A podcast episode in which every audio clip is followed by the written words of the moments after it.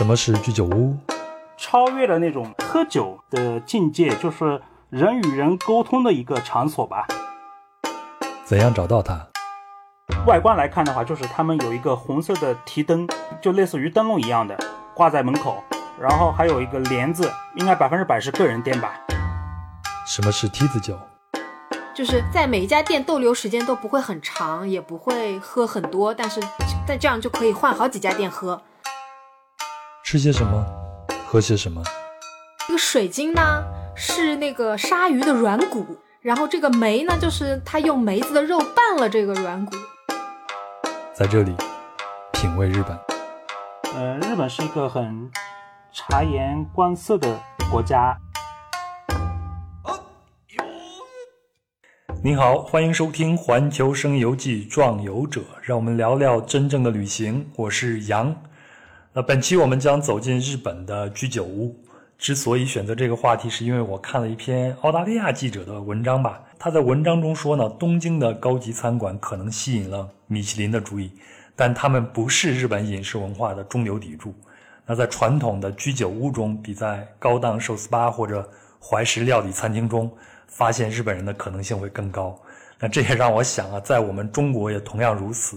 比如在我们的街头的串儿吧呀、小饭馆里边飘荡的人和食物，那由他们组成的人人间气息，可能是最接近中国社会本质的。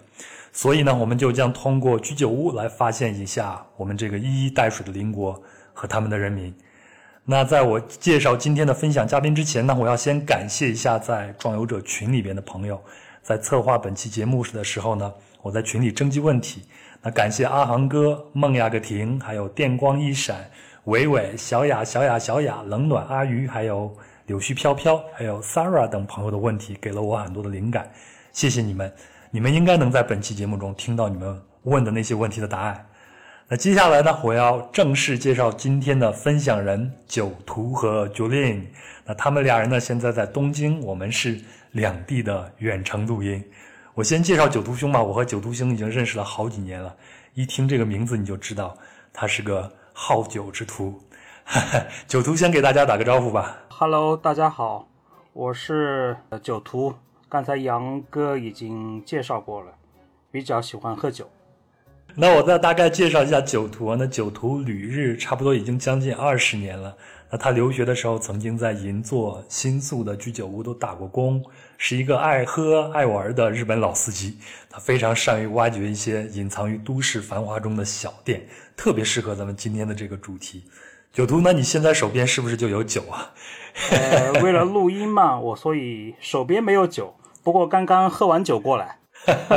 我就知道你一定要喝一点才会有状态，对吗？是啊，每天都得喝一点。嗯，那我接下来要介绍的是九令，欢迎九令，先和大家打个招呼吧。九令是个女孩子。大家好，我是九令。虽然呢，我没九图书，呃，日语说的那么溜，来日本时间这么久，酒量也没他这么好，但我喜欢玩啊，所以我对日本的主流文化和亚文化的理解应该不会输给他。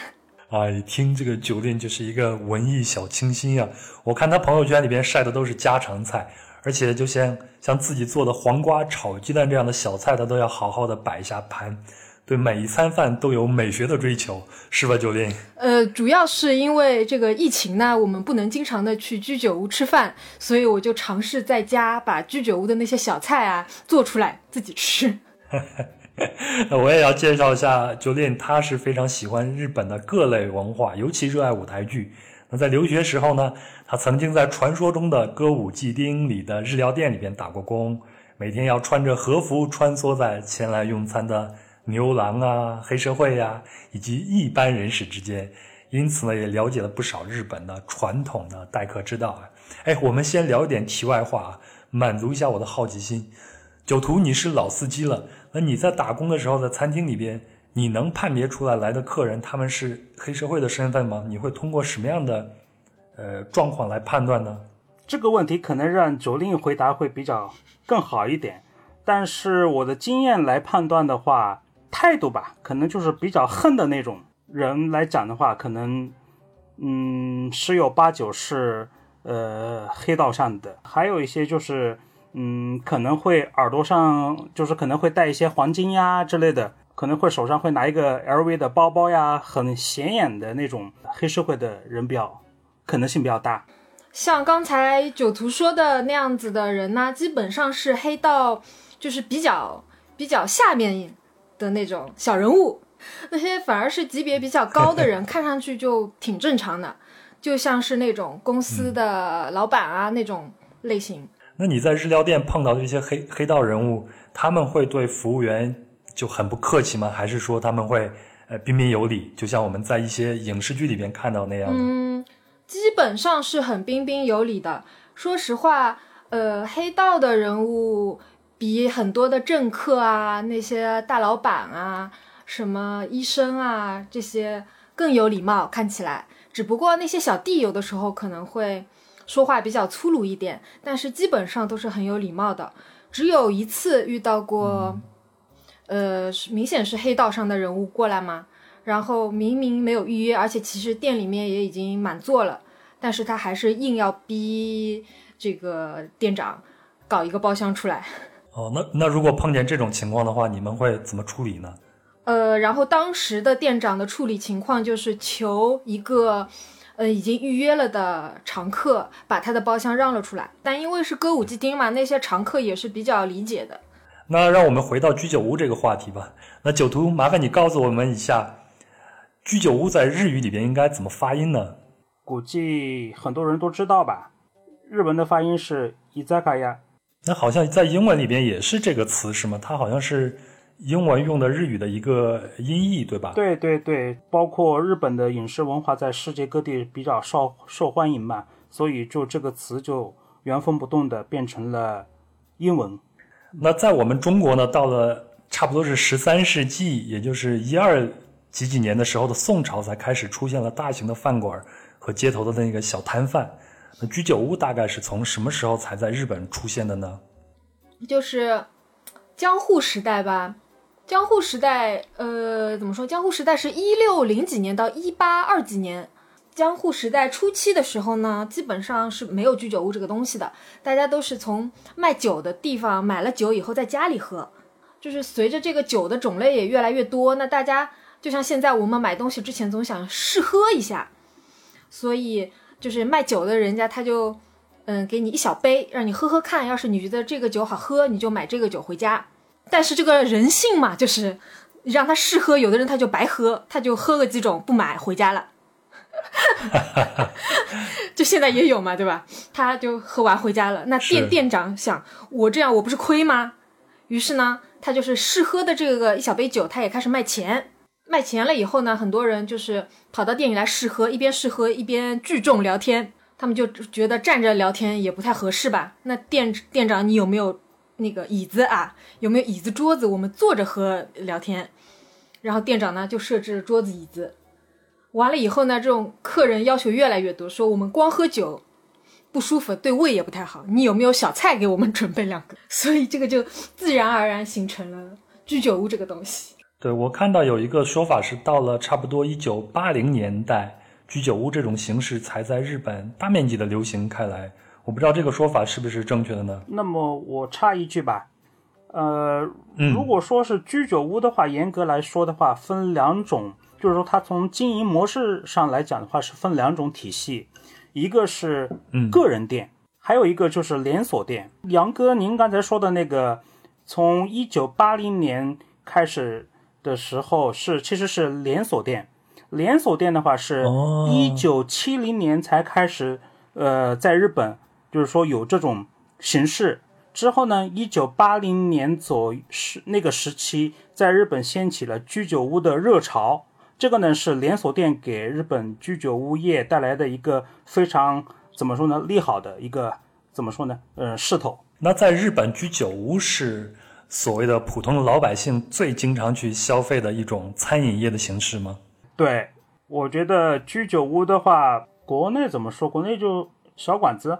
对我们差不多就是小馆子、苍蝇馆子这样子。差不多，嗯，比如说我刚才刚才提到一个个人店嘛，是刚才说到那个呃连锁店，它的那个店面都比较统一，对吧？呃，招牌呀、什么菜单呀，有可能是都比较呃一致。那么个人店的话，它的那个店面呢，那出个问题给杨哥啊，您觉得个人店你如何判断它是个人店呢？从店面来看，嗯，如果让我来猜的话，我觉得个人店可能会在装饰上会更具风格、更自由一些，而连锁店相对来说，因为它为了要规整、要统一嘛，它会有很多的约束。另外，我觉得个人店是不是会在店面上会更小一些呢？但是呢，这个是得进了店以后才知道。如果说是你在外面，你能如何去区分这个个人店还是连锁店呢？其实你这个问题也问住我了，因为在我们群里边也有很多人就想了解说，如果我去了日本，我怎么来判断面前的这家店到底是不是居酒屋呢？更何况还还有你说的它是个人店还是连锁店呢？这个你得给我好好讲一讲。其实个人店区分于那个连锁店最大的。呃，从店面外观来看的话，就是他们有一个红色的提灯，就类似于灯笼一样的挂在门口，然后还有一个帘子，应该百分之百是个人店吧。当然了，也有一些呃连锁店，它会打扮成那种个人店的店面，个人店的样子。对对对对，也在门口挂一个红色的提灯，就这种这种提灯呢，可能是就是就类似于以前的日本一样，就是给人一种。回到以前的那种感觉，然后呢，这种店面又比较小，那看上去就是给人比较亲近的感觉嘛。但是第一次去的人在外面会觉得很难融入进去，就是说打开这个门，但是一旦进到这个店里边，就会觉得有一种那种家的温馨感。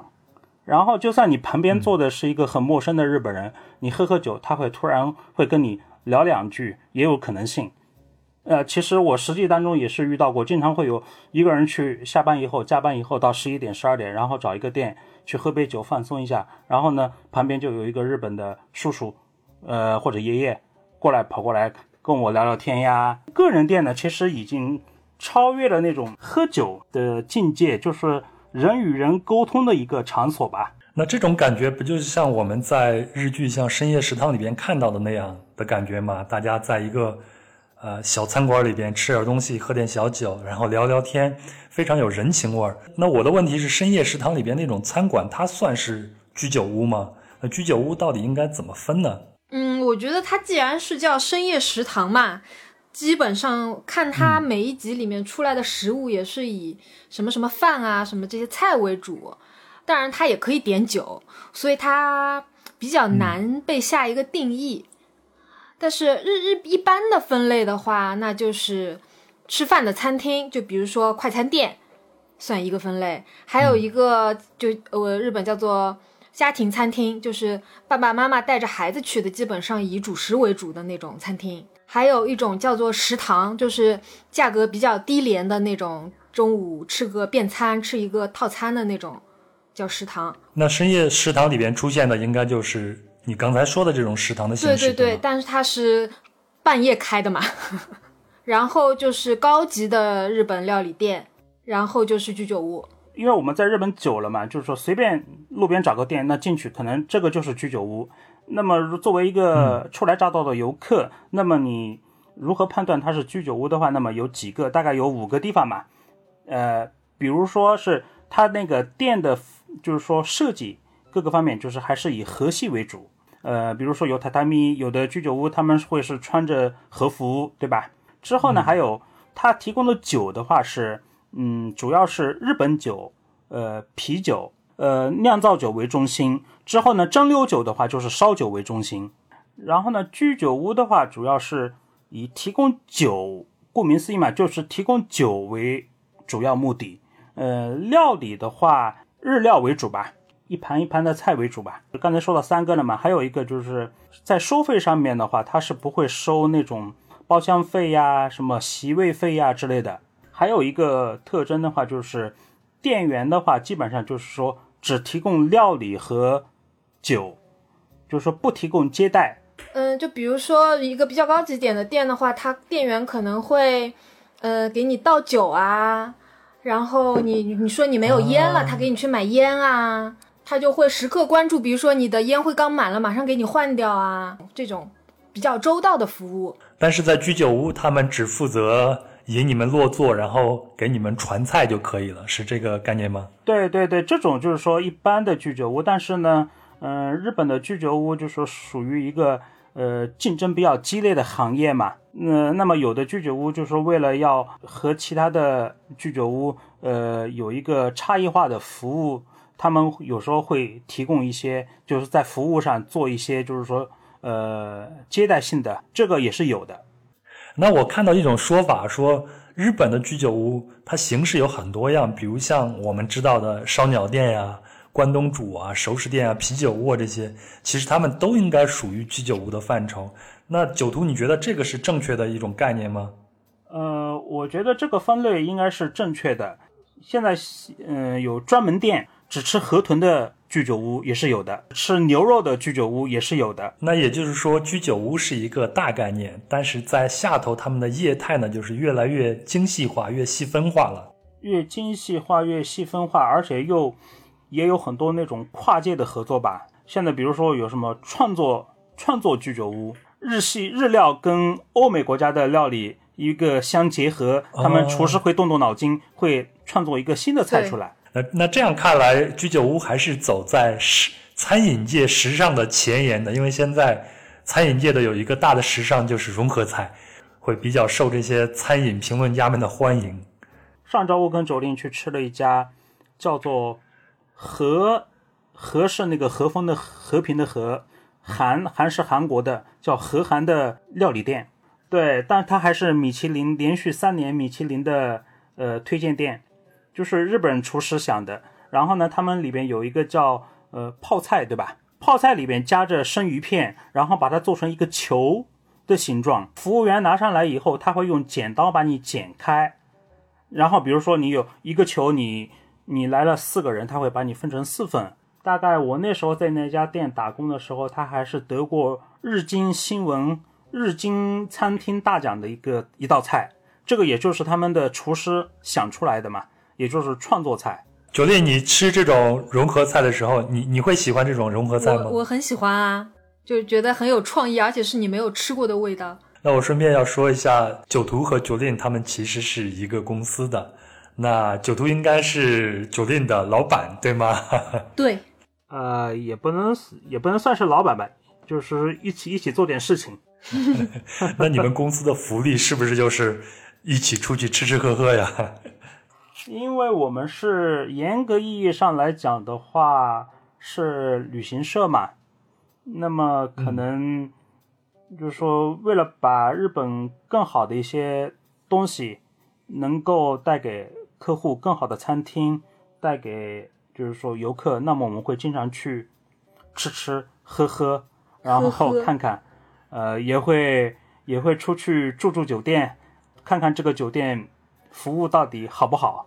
然后去去去看看居酒屋这个菜品怎么样？可能公司的福利在这个方面比较多一点吧。太羡慕了，这些都属于你们的工作内容啊。对，呃，有一个缺点就是容易胖。那个刚才不是说来二十年了嘛？我刚刚在居酒屋打工的时候，我才二十公斤啊！不不不，不是二十公斤，是一百二十公斤，20啊，一百二十公斤，六十公二十斤，斤，六十公斤。六十公斤，现在是八十五公斤。好，那咱们还回到我们居酒屋的话题上。我们有一个听友说啊，他去福冈玩的时候呢，就看到了一个居酒屋，但是他进去以后，人家就告诉他说预定满了，不让进。然后他在那儿待了几天，碰到都是这种情况，所以我就想问一下九令呀，居酒屋它是需要预定的吗？它还有它是不是不太欢迎外国人呀？我觉得要看是哪种居酒屋，像那种特别家庭型的那种居酒屋，基本上是不需要预定的，直接进去就可以了。然后本身位子也比较少嘛，呃，有两种可能啊，一种就是确实预定满了，没有位子了；还有一种可能就是，呃，店家觉得你完全不懂日语的外国人，他没有办法接待。还有一种可能呢，他比如说像刚才九图说的是那种非常居家氛围的一个小店，然后里面有很多是那种天天去的常客。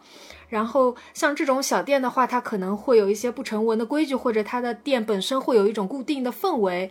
他觉得如果接待了外国人，可能会影响那些常客的今天的体验，所以他有可能就会放弃掉一个外国的客人。哦，明白明白。那基本上就是一个外国人或者一个陌生人到那边去居酒屋是没有什么问题的，对吧？没有什么问题啊，很多，而且要看呃那个店长的这个店长的性格嘛，有的店长特别 open，他就很会很欢迎。那我看到前头我提到那个澳大利亚记者写的文章啊，然后它里边有一段非常的有意思，他是建议初次到居酒屋的游客呢，就要将头伸到那个。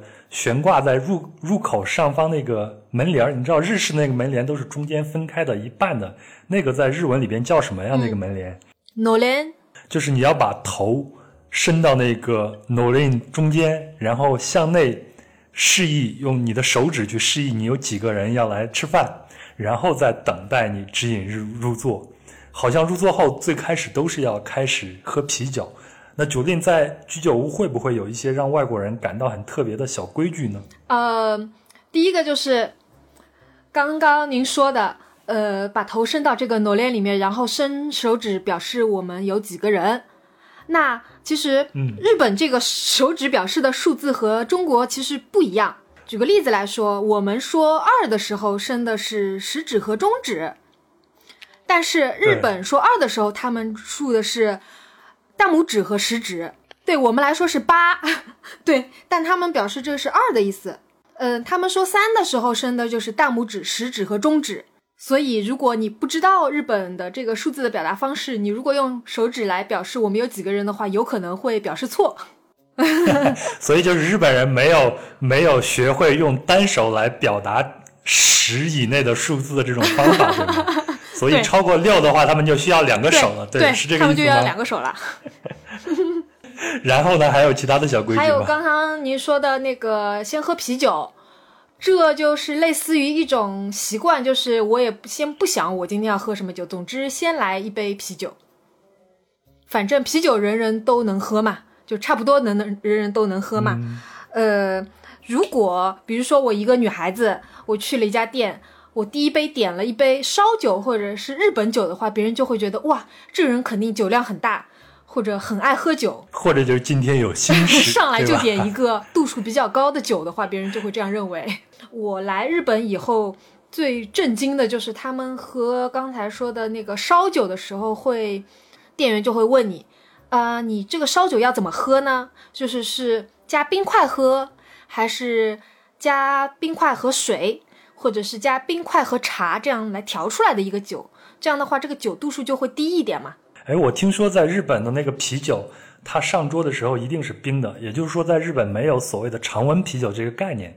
对，就是如果你跟店员说我要一瓶常温的啤酒，哦，我们说的是那个瓶瓶啤啊，你说我要一瓶常温的啤酒的话，店员会非常惊讶，因为日本人会觉得常温的啤酒是不好喝的。就包括，嗯，他们用来盛这个啤酒的小杯子都是放在冰箱里拿出来的，这样才能保证这个啤酒是最冰的。这个理念跟我是一致的，我始终认为啤酒一定要喝冰的。对，就是我以前有的跟日本的朋友说，我说在中国有的地方就是会拿常温的啤酒出来，但是日本人说啊，我们要是拿常温的啤酒给客人，一定会被骂的。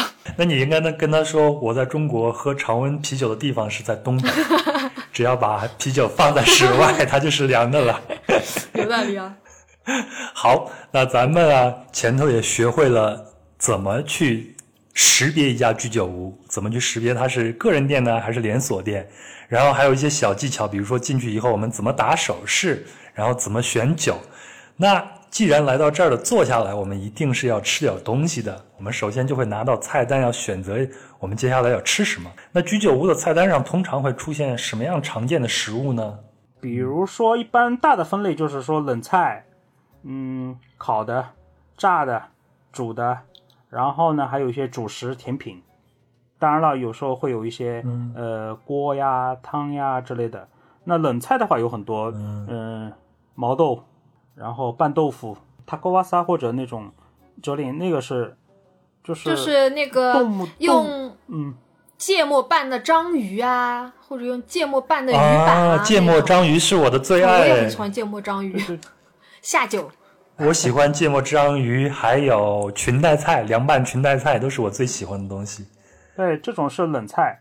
之后呢就是色拉啊，烤的话，那么有烤肉、烤鱼，呃，甚至刚才刚才说的有烧鸟。烧鸟的话，我估计基本上除了专门店以外的居酒屋，基本上都会有吧。烧鸟这个菜单，烧鸟基本上就是烤的鸡肉，对吗？对对对，就是烤的鸡肉，鸡鸡肉的各个部位分解开，然后去烤。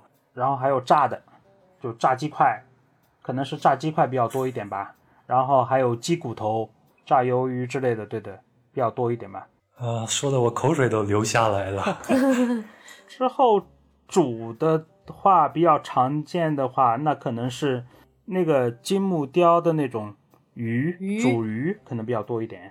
对，还有那个牛然后筋还有牛筋，牛筋跟萝卜，基本上就是说您去哪个居酒屋都能点得到的菜单。汤的话有些什么东西呢？周林？汤的话，那个冬天的话呢，会有一些什么锅类的比较多，比如说什么放了很多鱼类的、海鲜的那种锅啊，九州比较多那种鸡肉的鸡肉做的汤啊那种比较多，还有就是寿喜烧，有的店会有嘛，还有就是那种涮肉的、啊涮涮涮锅那种。啊，我我超喜欢吃寿喜锅的。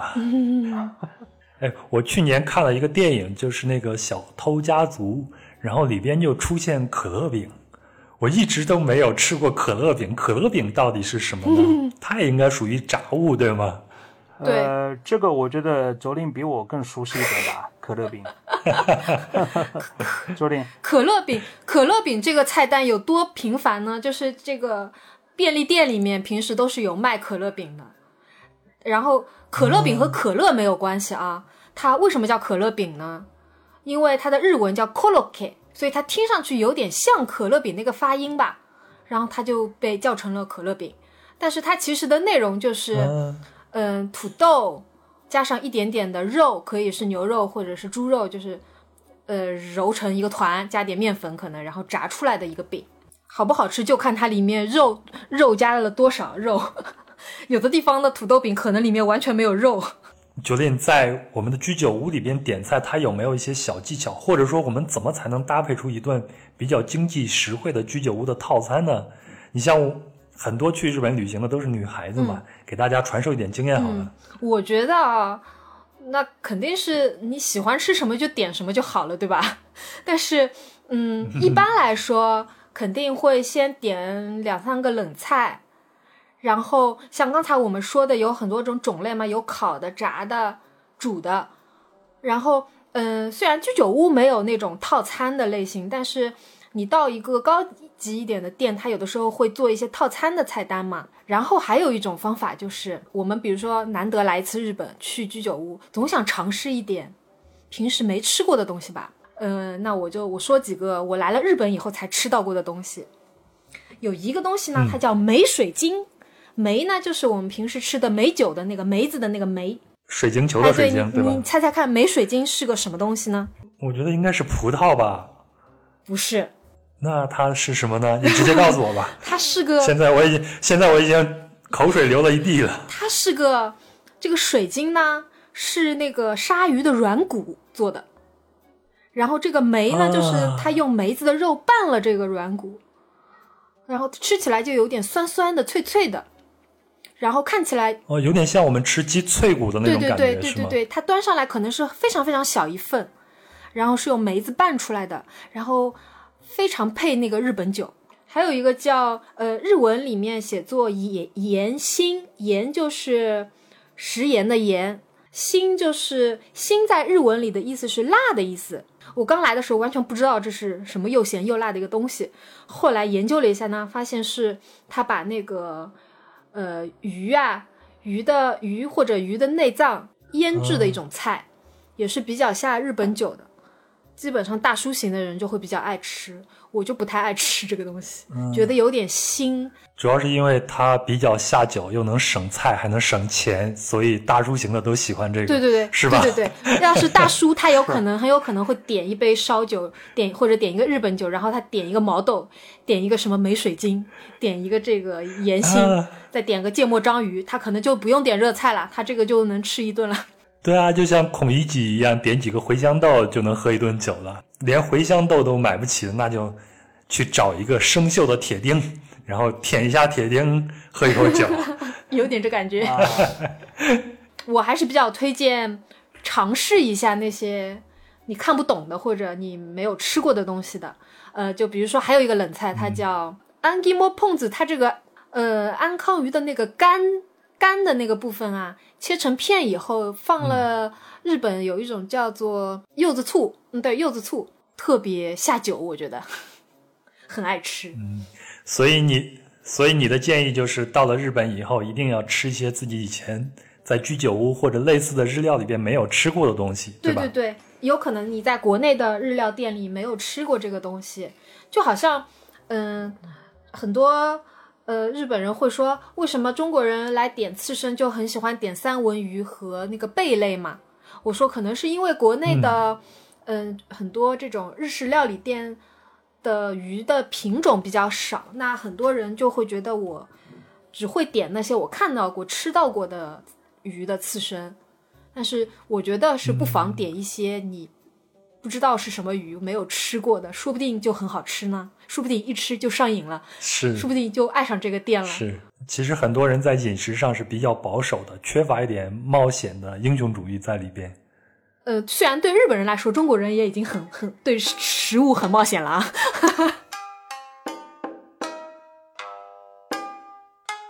您好，我是壮游者的主播杨，非常感谢您的聆听和支持，也非常希望您能够转发这期节目，或者在音频评论区留下您的感想和建议，这会帮助我做出更好的节目来回馈您。另外呢，如果您使用苹果播客等泛用型播客客户端，也麻烦您给个评论并留言。除此之外，您可以微信搜索并关注公众号“壮游者”，配合音频阅读更多的图文信息。或者请添加微信幺三四三六九二九九五二，他会将您拉进壮游者的听众群，大家会在这个群里交流旅行信息，神游世界。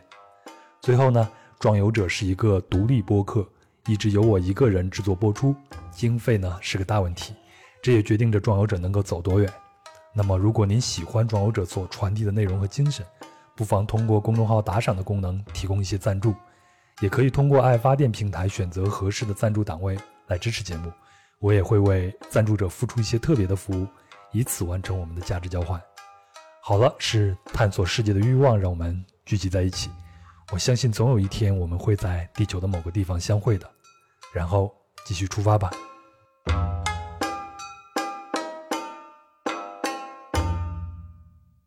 那我接下来一个问题要问一下旅日二十年的老司机了啊，酒徒，你在日本走了那么多地方。你会觉得日本各地的居酒屋的食物，他们会有一些区别吗？还是基本上都是一样的呢？除了那种连锁店以外啊，我觉得个人店的话还是比较有地方特色的。周令福冈，你觉得呃福冈的居酒屋的特色在哪里呀、好像老板考试一样。福冈的福冈的居酒屋的特色啊，呃，福冈其实好吃的东西很多啊，嗯、特别是那个就是那个那个大肠的那个锅，嗯，基本上地方的话，很多店都会有当地特色的酒，就是一般我们比较喜欢去什么地方就点当地特色的酒，有可能你在东京喝不到，就是当地产的一些嗯。产量不那么多的，看听起来不怎么有名，但有可能会很好喝的当地的酒。当地的这些居酒屋里边，会不会有一些他们由他们当地特有的食材制作的这些食物呢？有，啊，也这个是有的。对，那么日本的话，我觉得还是靠海跟靠山的地方还是有很大的区别在吃的方面啊。嗯，我跟卓令走过很多地方，但我觉得靠山的地方，就是说总觉得吃的没有靠海的那么丰富。当然，肯定就是说每个地区它都有它的乡土料理。我觉得这个乡土料理，你除了就是说吃是一个，当然是必要的，呃，去品尝它的味道呀，这个是当然了。每个乡土料理，他们背后可能有一段故事，我觉得会一边吃吃，一边听听这个居酒屋的呃呃怎么说呢，店主呀讲讲这个乡土料理的由来呀，我觉得这可能是必不可缺的一个经历吧。福岛汇金若松的地方，嗯他们那边有一个乡土料理，哎，周林那故事我还真忘了。啊啊，就是 啊，那我代替酒徒来说一下哈，它有一个乡土料理，然后这个乡土料理呢，就是一个小一像一小碗小像一小碗汤那种感觉的，然后里面里面有什么来着？里面有木耳，呃，什么胡萝卜，还有一些就是加了一些蔬菜在里面的一个汤。喝起来好像挺平凡无奇的啊，那个听起来也很平凡无奇啊。对对，听起来很平凡无奇啊。然后呢，呃，那个店家就给我们讲了一个这个小菜的由来。他说，因为汇金若松这个地方是一个非常内陆的地方，它是不靠海的，所以他们的菜都是平时吃的都是没有海鲜类的东西的。但是他们所有的乡土料理，只有这个菜是用从内陆的河啊运到他们这个内陆来的那种。可能是晒干的那种干贝类的一一类东西，用这个干贝煮出来的汤做的，对于那个呃古代当地的人来说是非常珍贵的料理嘛，所以平时是吃不到的。过年啊，或者结婚啊，或者招待贵客的时候才会把这个料理拿出来。所以说，这个菜虽然可能吃上去平凡无奇一点，但是如果配着这个故事吃，你就会觉得很好吃。哈哈，你讲的这个故事让我想起来，以前我以前从事体育报道的嘛，然后有一个篮球队的一个球星啊，我也可以说他名字了，就是王治郅。他曾经去新疆打球的时候呢，新疆本地的人就招待他们。他随着八一队去去新疆那边打球，当地的人就招待他们。到了新疆，他们想，哦，那我们一定要吃些牛肉啊、羊肉啊这些好东西。结果呢？给他们上来了一大桌的海鲜。我们要知道乌鲁木齐是世界上离海最远的城市啊，但是当地人就会认为这种食材非常的难得，应该是来招待贵客的。所以我们出去旅行的时候，包括我们吃食物，特别是我们去吃这些街头的食物，包括居酒屋这种比较家庭的这些料理的时候，可能它背后的故事是值得我们去看一下、去听一下的。它有的时候能超越到这个口味，超越到食材本身。对对对，呃哦，我再补充一点，刚才说的就是在有的地方才能吃到的一些食物。刚才我说到有一个冷菜叫做盐心，还记得不？我刚说了我是吃不了，我不爱吃。然后有一次我去青森，青森这个县呢，除了苹果以外，基本上没有什么特特色，没有什么特产。但是呢，它其实因为它旁边是海嘛，然后它的扇贝啊非常新鲜好吃。然后我因为很喜欢吃扇贝嘛，所以呢我就去一个店里面点了，给自己点了一份扇贝套餐，有这个扇贝的刺身，有这个扇贝加了黄油以后煮出来的，还有这个煎的那个扇贝，还有什么反正各种扇贝。然后这个时候呢，那个店主呢就跟我说：“你这么喜欢吃扇贝，我给你上一个。”扇贝的盐心，好不好？我说啊，对不起，我说我就是唯独吃不了这个盐心啊。但是那个店主很热情，他说，呃，没关系，你有可能吃不了一般的那种，呃，平时比如说有有的时候是用鱿鱼做的盐心，有的时候是用一些不知道是什么鱼的内脏做的盐心，那个你肯定吃不了。但是我们店的这个扇贝的边，它是用那个东西做出来的盐心，抱着尝试一下新鲜事物的心态。点了，吃了，果然很好吃。我能吃这个东西，而且，嗯，在那之前和在那之后，我都没有在别的店里面，我也没有在东京的店里面看到过这个用扇贝的边做的这个眼心。所以我觉得这就是一个非常特别的体验，也是一个，呃，就发现了这种地方人民的智慧吧，可能是。那九令，我要问你一下，职场的人会在什么样的场合才会去居酒屋呢？职场的人基本上，他们要是可以的话，可能每天都会想去吧。他们是需要一个可以讲话、可以聊天、可以吐槽、可以发泄的场场地吧。你要小心，你的老板现在就在这边啊。就是 对卓林说的不错，确实是需要有一个发泄的地方嘛。嗯，有很多种，一个就是说，因为。嗯，因为我也在日本做过那种工薪，就是说阶层嘛，就是说拿薪资的那种打过工，说是规定时间是五点下班，但是日本很多的公司文化就是有一种不不太好，就喜欢加班，就上司不走，或者说其他的同事不走，我也不好意思走。那么即使我工作做完了，那么我可能会在这边再做做其他的事情，那么熬到下班，那觉得很压抑，那么我就会去，有时候会叫上一起进公司的，就是说日本在一个有一个文化，就是一起进公司的人，他们关系比较好嘛，叫做同期。那么呃对，可能会去喝喝酒聊聊天，有时候他们没空，那么我可能加班加晚了，那么会一个人会去找一个。家附近的或者公司附近的那个人店，那么进去一个人坐在那边吃吃烧鸟，然后呢，呃，喝喝几杯，呃，啤酒或者清酒或者烧酒，嗯，就是然后有时候可能会跟店主，那么那个人店的话，那么他的店主有可能是那个种就是说大叔，呃，老爷爷，也有可能是那种女将，嗯，就跟他们聊聊天。就有这种，就是说释放一下一天的压力。但还有一个就是说，什么时候去居酒屋喝呢？就是说，可能就是说，在工作上遇到什么困难以后，那么你会去找上司，呃，商量。那么，呃，可能会呃去居酒屋，对吧？在公司不太好说。那有可能有的上司他会察言察言观色，就是觉得你这个，呃，我的我的团队的员工，就是最近好像工作。就业绩不是特别好，下班以后约他一下，去关心一下。那你看，在我们中国呢，有一种酒桌文化啊，特别是在职场或者官场，他们的酒桌文化其实显示的就是一种权力秩序嘛。比如说酒徒，你一定很了解。比如说敬酒的时候，晚辈或者下级一定要比呃前辈或者上级的杯口要低那么一点点，有时候拿着杯子都要低到桌子下头了。那也有会出现上级逼迫下级喝酒的，也有让下级代喝酒的。总之就是要显示我比你牛逼，然后晚辈或者下级都要显示啊，你确实比我牛逼。那日本人的酒桌上有没有一些相似酒桌礼仪呢？因为据我知道，日本也是一个等级制度非常森严的一个国家，特别是在职场上，是吗？哎，对，我觉得这个要分企业、分行业来看，比如说银行，比如说一些。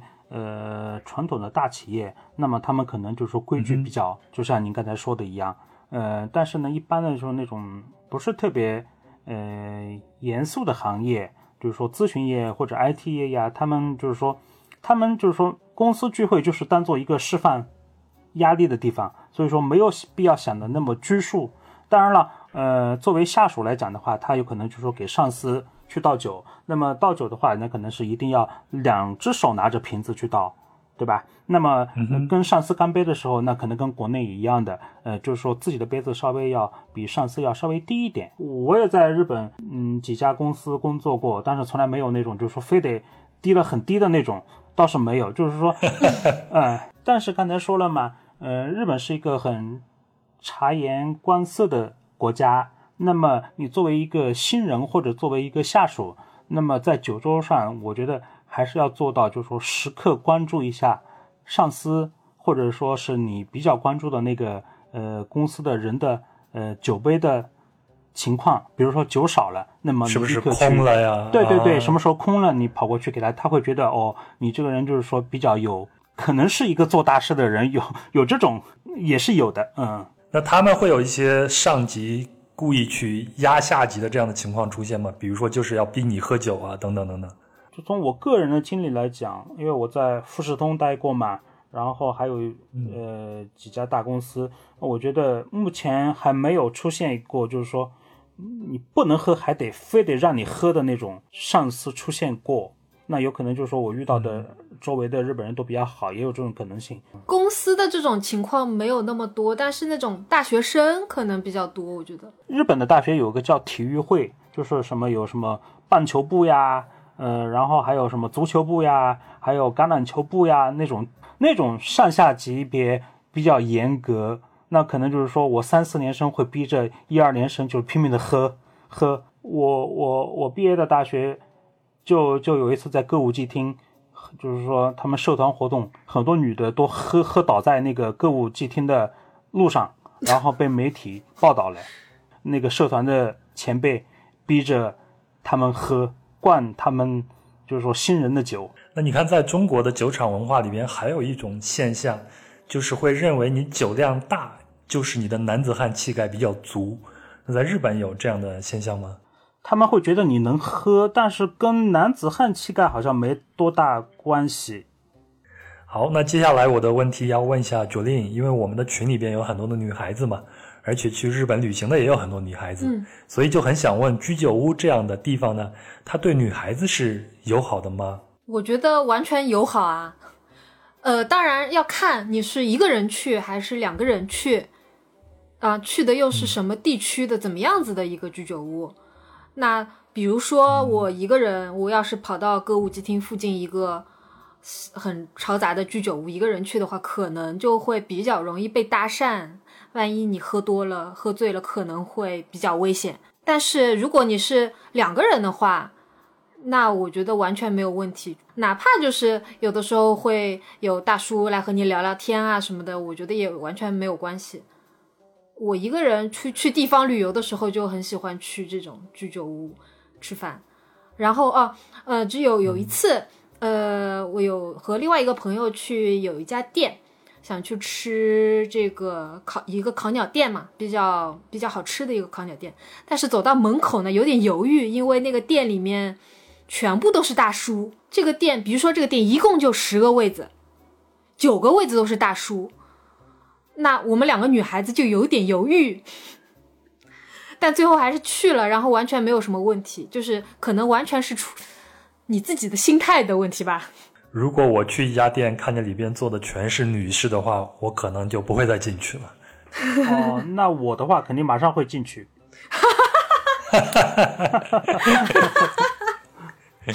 哎，我最近看到一个新闻啊，说一个日本的年轻的日本妈妈去超市买了一盒土豆沙拉，然后旁边呢就有一位老大爷说，作为妈妈，土豆沙拉一定要自己会做吧。昨天，你看了这个新闻吗？我没看过哎，那你作为你作为一个女性生活在日本，你会觉得日本社会还存在男尊女卑的这种情况吗？呃，我个人感觉是没有遭遇的过这种情况，但是，嗯，从我也问过一些日本的朋友，就是多少是有一点的，特别是这种年纪比较大的，他有可能还是觉得就是女人结，比如说女人结婚了就应该做家庭主妇，应该会做什么什么菜，呃，不可能晚上还要出去喝酒，他们会觉得晚上还在这种闹市区喝酒的女的肯定是不正经或者怎么样，多少还是有的。但是，呃，年纪比较轻的话，应该基本上没有这种偏见吧。我们印象里不是居酒屋感觉都是男性会多一点吗？那是因为是，嗯，以前这种家庭主妇多的话，那肯定是下班了以后去喝酒的，可自然是男性比较多嘛，对吧？家庭主妇的话，顶多就是下午出去约个下午茶，晚上肯定是要在家带孩子或者怎么样。但是现在的话，嗯，其实很多的居酒屋反而是比较愿意再多吸引一些嗯女性的客人来，所以现在还诞生了很多那种女性菜单啊，或者是嗯让女性比较容易能够进到他们店喝酒的一些，比如说店面的装潢啊，或者是菜单啊，或者是酒的菜单啊这种。那一般女性菜单他们会有一些什么样的特色吗？会向女性更倾斜一些吗？比如像口味会更淡一些，还是就是可能会增加一些女性比较喜欢的东西在里面，比如说，就现在很多女孩子喜欢牛油果啊，她比如说她会搞一个什么嗯牛油果色拉呀，搞一些看上去拍照会比较好看的鸡尾酒，说不定她就会搞这样的菜单。就是各种 ins 风的那种鸡尾酒，对对吗？嗯，那我们对日本的饮食，包括对居酒屋的了解，特别是就我个人来说，很多都是来自于电视剧或者是纪录片。我今年看了，对，就是今年的疫情期间，我看了《东京大饭店》。当然，《东京大饭店》它是讲的法式料理，它是要拿米其林三星的。但是我也看过一些电视剧和纪录片，是以日式的美食，包括街头美食为主的。这种电视片好像在日本也非常流行。那你们两人有各自喜欢的美食节目吗？因为本身也是做旅行行业的嘛，那么我现在比较喜欢的两个节目是一个是朝日电视的，还有一个是东京电视台的，就是说这嗯都差不多，大同小异，就是做一他们他们的那些是演员还是出演者吧，他们会做一些比较偏的一些巴士，坐这个巴士，然后下下到中途的一个车站，然后他们就去走。呃，去走，然后碰到什么料理店的话，他们会进去去尝试一下。他们那种店铺的话，基本上就是说那种什么旅行攻略呀，什么东西上面都没有的，都是只有当地人偶尔才会去的那种。哎，我现在是比较喜欢看这种，可能跟就说年纪大了也有关系吧，喜欢看这种节目。嗯，那九令呢？你喜欢看哪些美食节目呢？嗯，刚刚说到这个女女孩子去居酒屋嘛，我之前看过一个、呃连续剧叫《和鸽子的梯子酒》，然后和鸽子是这个女主角的名字。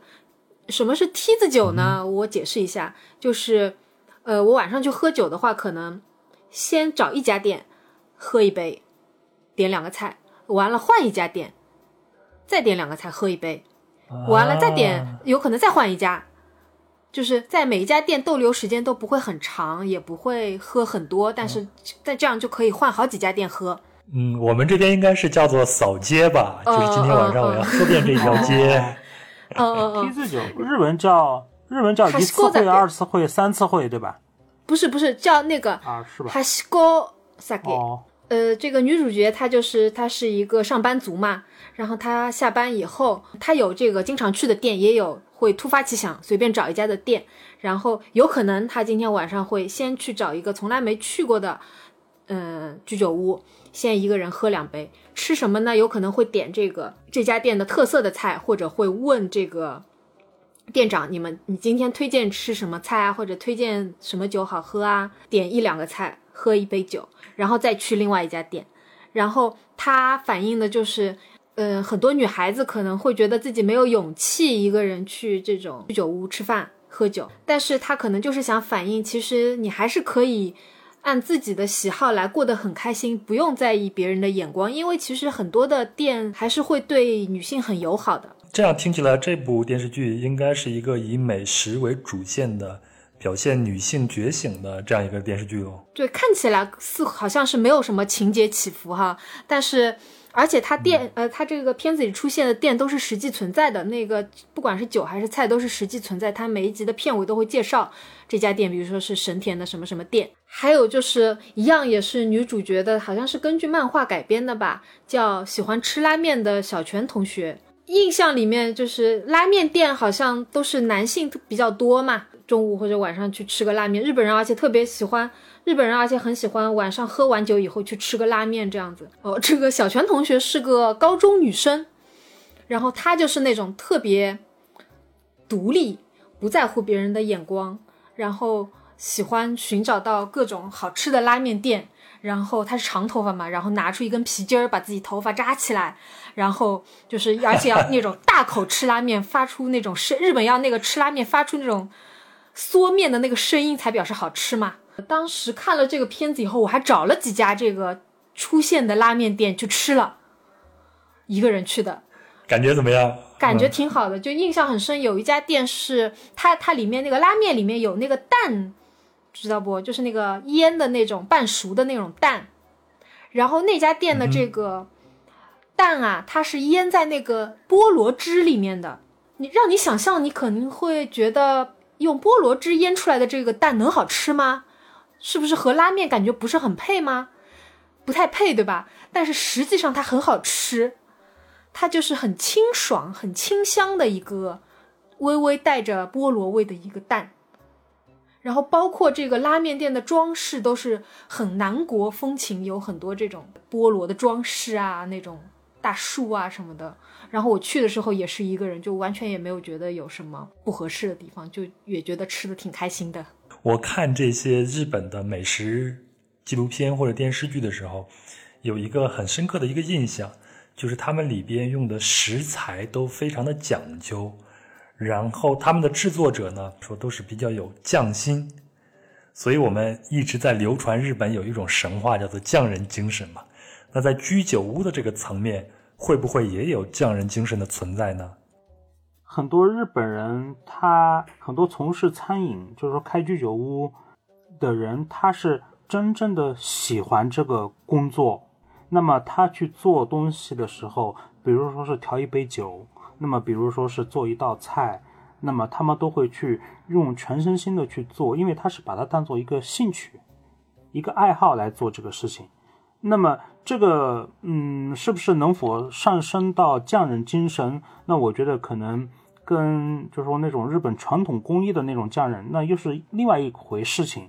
那么我刚来日本的时候，在银座的一个居酒屋打工，那么那里边就有一个呃当时的料理长，他考上了东大，他没去，他然后考上了。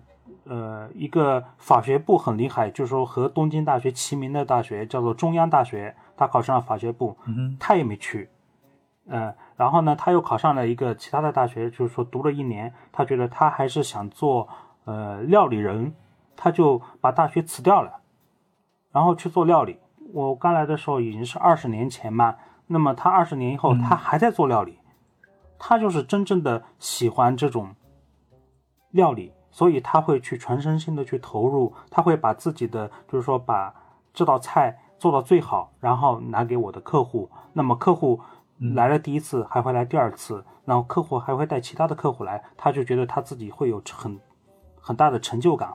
在新宿的居酒屋是一个店长，他原来是一个在上市企业的广告公司工作的，他觉得没多大意思，他跑到居酒屋去做店长。可能在国内来讲的话，他们会觉得。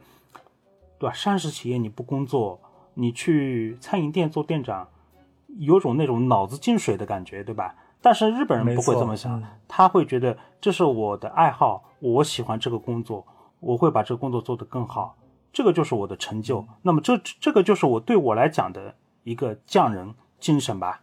那么我们现在就简单的说一个数据啊，大概是几年前的数据，在日本的饮食店。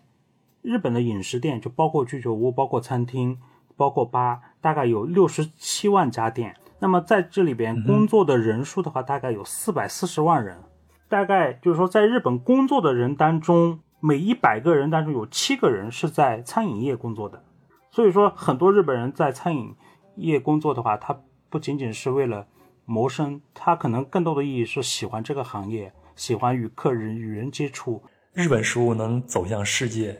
包括居酒屋，因为我去了很多地方，在基本上在哪个大洲、一些主要大城市里边都能见到日本餐馆的存在。而且这样的日本餐馆，它和普通的中国餐馆还不一样，因为在本地人看来啊，日本餐馆相对来说是一个高级的，虽然它做的食物也很平常，它完全不是靠廉价来走红的。那你觉得它的原因是什么呢？酒店？先从这个他们的服务上面来说吧，他们是一个非常日本是一个非常注重四季的国家，所以他们的食材一定是会有季节性的食材，什么季节吃什么东西，比如说秋天的话，呃，就是那个叫什么？秋天的话，栗子，比如说刚才我说河豚，它是呃冬天两两三月份来着，两三月份。那比如说夏天的话，他们会有。呃，比如说茄子呀，什么那种什么瓜呀，每个季节的菜单都会根据当季新鲜的，包括日本的鱼，日本的鱼啊非常复杂。比如说明明是同一种鱼，但是在这个鱼小的时候和它再长大一点的时候，和它呃成年的鱼，它有可能名字都是不一样的。然后嗯，比如说冬天的话是什么什么鱼，它是最肥的。嗯，春天的话什么什么鱼是最鲜美的。呃，四季还体现在什么方面？它的店内的装潢，甚至说店员的衣服，比如说春天的话，它有可能你跑到店里面，呃，房间里面插的花，桌子上面就是垫在你那个放筷子的下面的那张纸上面的花，都是根据当季的花纹来的。甚至说，比如说我们是服务员，是穿和服的，那和服上面会有一些花纹。比如说五六月份，日本是雨季，上面都是这个绣球花，他们会从这些很细微的地方来体现这个四季，同时也体现就是他们的这种服务精神比较在意的这种整个的整个店的精神面貌，包括它的。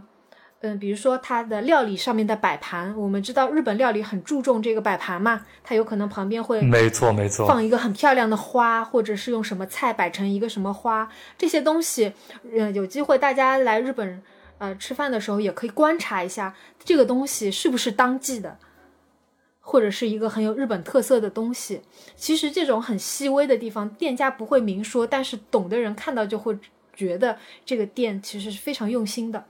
所以它每一个细节都是跟它的食材、它的季节、它的主题所匹配的，对吗？对，嗯，所以它就是有一个很完整的故事去烘托它这个食物，所以才会让它显得这么高级。对对对，所以它的你进到这个店里会觉得整个的氛围它都非常完整。我自己也算是一个日本饮食的爱好者，我觉得日本饮食之所以显得高级，还有一个最重要的观点你没有说。就是因为它的量太小，然后它的盛食物的盘子或者碗太大，显得物以稀为贵。啊，这个也是有一定的道理的吧？好，那我最后一个问题就要问一下酒徒。那如果作为一个普通游客，我们去日本旅行的时候，你是要靠攻略上别人的推荐呢，还是要靠自己去探索这些？街头的美食，包括我们聊了一晚上的居酒屋的呢，你会有什么推荐吗？我觉得我是不会去看攻略的，就是大胆一点去探索。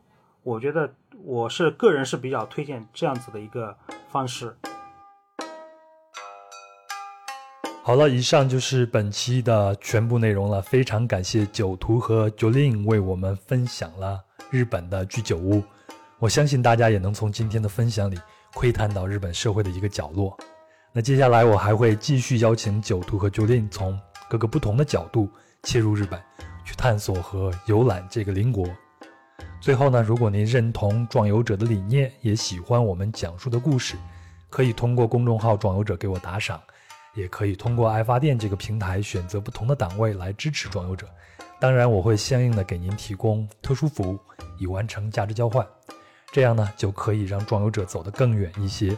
当然，您也可以通过最简单的方法来支持壮游者，就是把您喜欢的节目转发出去，让更多的人知道壮游者的存在。也欢迎您在节目的下方的评论区为我留言，我会一一回复的。如果您使用苹果播客客户端，请给壮游者打个五星并留下评论。那壮游者也有自己的听众群，请微信添加幺三四三六九二九九五二，他会将您拉进群。那这里有一群有意思的人谈天说地，神游世界。最后啊，别忘了关注公众号“壮游者”，找到相关文章，配合音频观看更多的图文信息。好了，祝您一切顺利，我们下期见。